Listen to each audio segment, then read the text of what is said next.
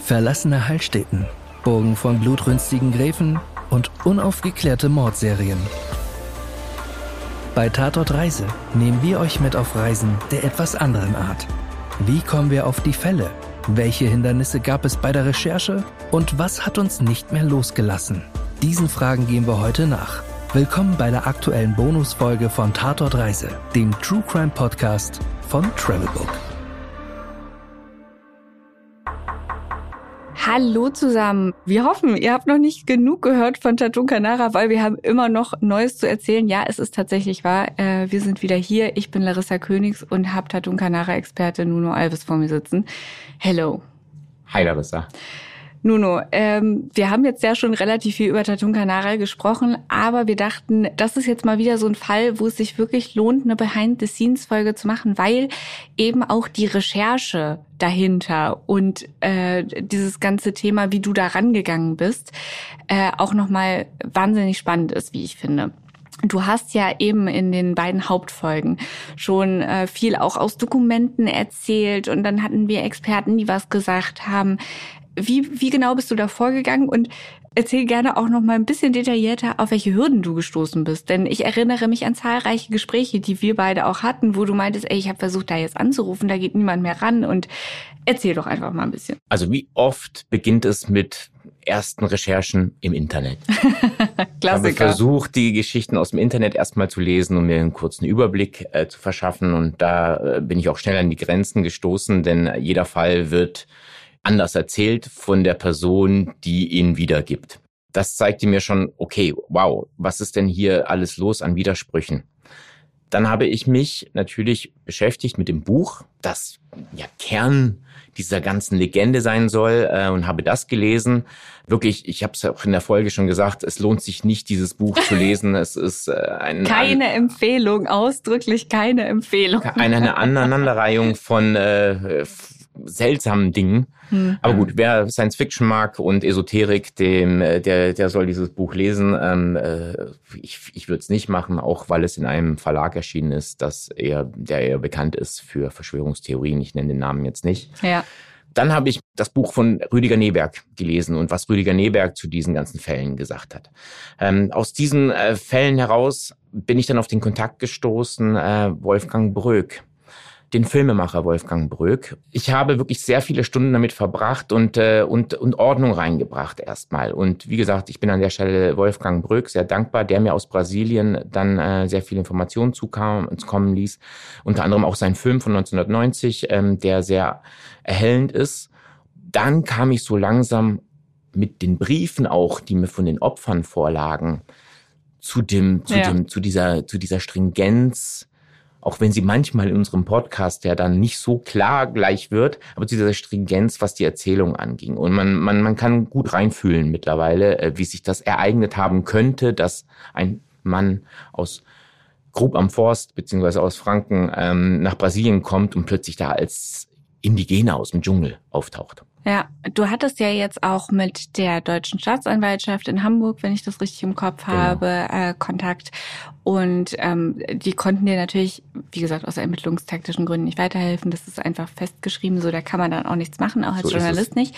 Natürlich reizt es dann einen trotzdem irgendwie immer weiter zu gucken und immer weiter zu schauen.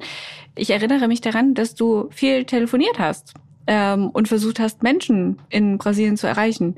Wie lief's denn so? Dieses Jahr geht in die Geschichte ein als das Jahr der erfolglosen Anrufe. Und das ist auch ein bizarrer Fakt. Ich habe, ich habe versucht, in Barcelos, in Amazonas, das ist ein Ort im Amazonas, nicht besonders groß, ein paar tausend Einwohner, anzurufen und bin den klassischen Weg gegangen und habe versucht, über die örtlichen Behörden und beispielsweise mhm. die örtliche Polizei Kontakt aufzunehmen und wunderte mich schon, warum da keiner rangeht. Und wir reden jetzt wirklich über die Nummern. Ich bin nicht doof, ich weiß, welche Nummer äh, richtig ist äh, und habe die auch verifiziert. Es ging keiner ran. Ähm, und ich will jetzt auch keine Verschwörungstheorien aufmachen, dass es diesen Ort im Amazonas gar nicht gibt, Larissa. Aber es war doch bezeichnend. Ich habe zu unterschiedlichsten Uhrzeiten unzählige Nummern in diesem Ort angerufen. Nach der Polizei ne, habe ich die anderen öffentlichen und behördlichen Nummern angerufen. Auch da ging keiner ran.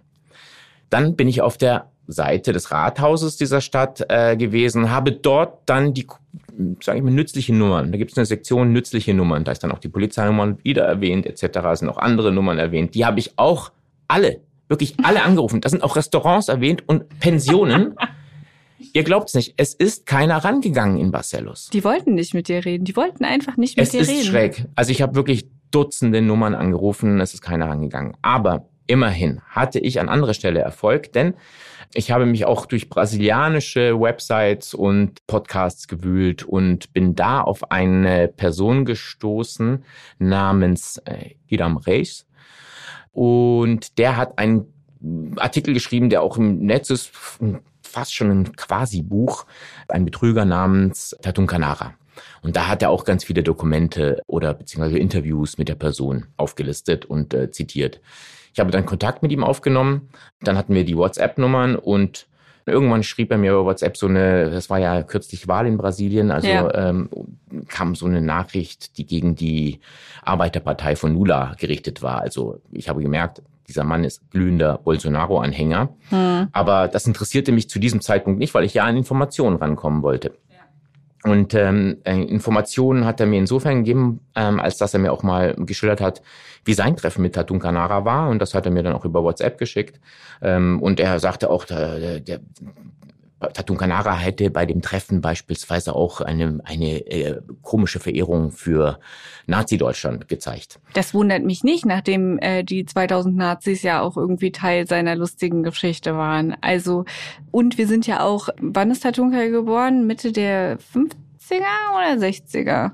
Nee, Anfang der 40er, 1941. Ja, noch schlimm, also schlimmer in Anführungsstrichen, ne? Aber das ist natürlich auch eine Zeit gewesen, in der die Nazi-Vergangenheit in Deutschland noch weniger aufgearbeitet war als heutzutage. Aber ich, ich muss trotzdem sagen, ich, das ist jetzt Mutmaßung. Ich kann, ja, ja, ich kann also er Alles hat das so gesagt und ja, ähm, ich würde jetzt auch sagen, dass äh, das Treffen, weil das ja so ein unglaublicher äh, Lügenerzähler ist, auch das würde ich jetzt nicht auf die Waagschale legen.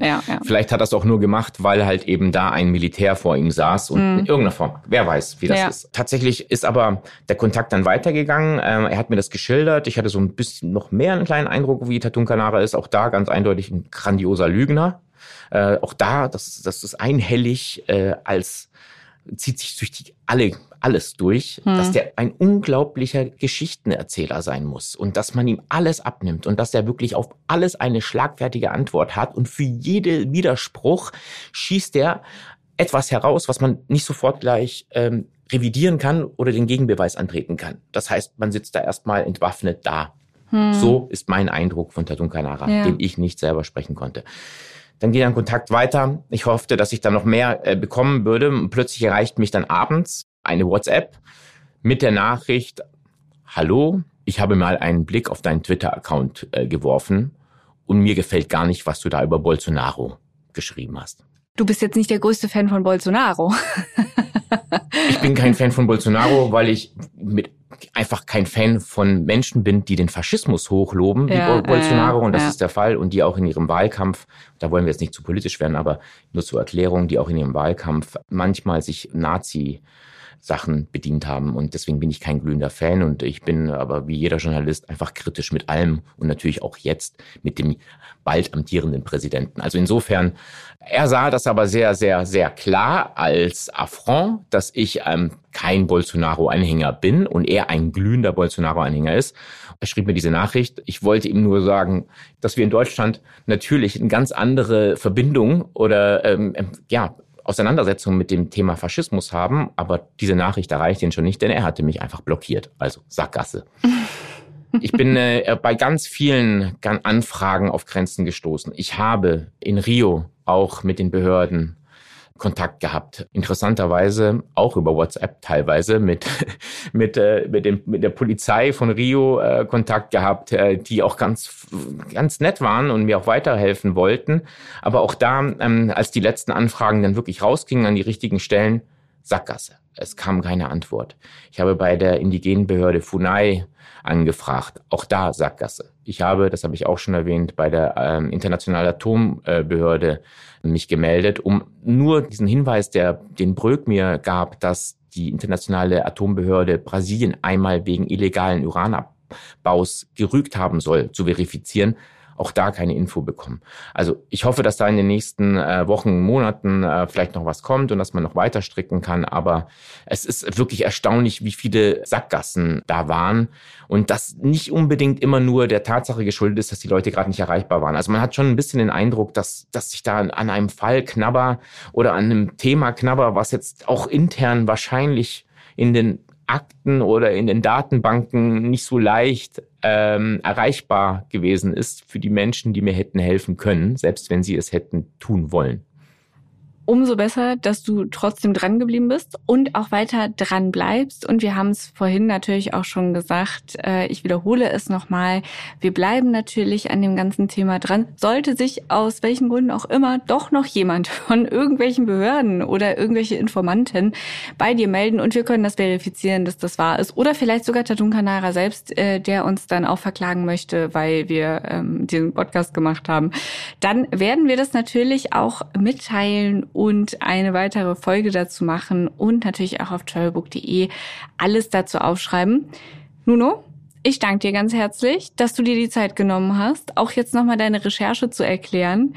Das war wahnsinnig spannend und wir freuen uns, wenn ihr auch im neuen Jahr wieder reinhört bei Tatort Reise. Vielen Dank auch dir, dass du so viele Fragen gestellt hast zu dem Fall und äh, wie du schon sagtest, man kann sich da endlos in diesem Fall wühlen und weiter recherchieren. Was wir vielleicht vergessen haben zu sagen, es wurde auch übrigens mal ein Hollywood-Film gedreht, der sich dieser ah, ja. Legende bedient hat. Ähm, Steven Spielberg hat einen Indiana Jones gedreht. Äh, Indiana Jones und der Kristallschädel ja. aus den Nullerjahren. Ja. Und da hat er aus Akakor Akator gemacht. Ähm, ich habe das eben auch einmal, das haben wir rausgeschnitten, äh, tatsächlich falsch gesagt. Vielleicht habe ich es auch an einer anderen Stelle nochmal falsch gesagt. Das ist, glaube ich, ich bin ja äh, in den Nullerjahren äh, aufgewachsen. Äh, vielleicht ist es einfach in meinem Unterbewusstsein mhm. äh, so drin eingespeichert gewesen. Man kann zumindest sagen, der Fall bietet einiges für viele Beiträge, Podcasts und auch für Rückmeldungen. Meldet euch, wie gesagt, Larissa hat es schon gesagt, wenn ihr Anmerkungen habt, Informationen, dann schreibt uns an redaktion.travelbook.de und ich freue mich auf das nächste Mal und bedanke mich bei allen Zuhörern. Auf Wiedersehen. Tschüss.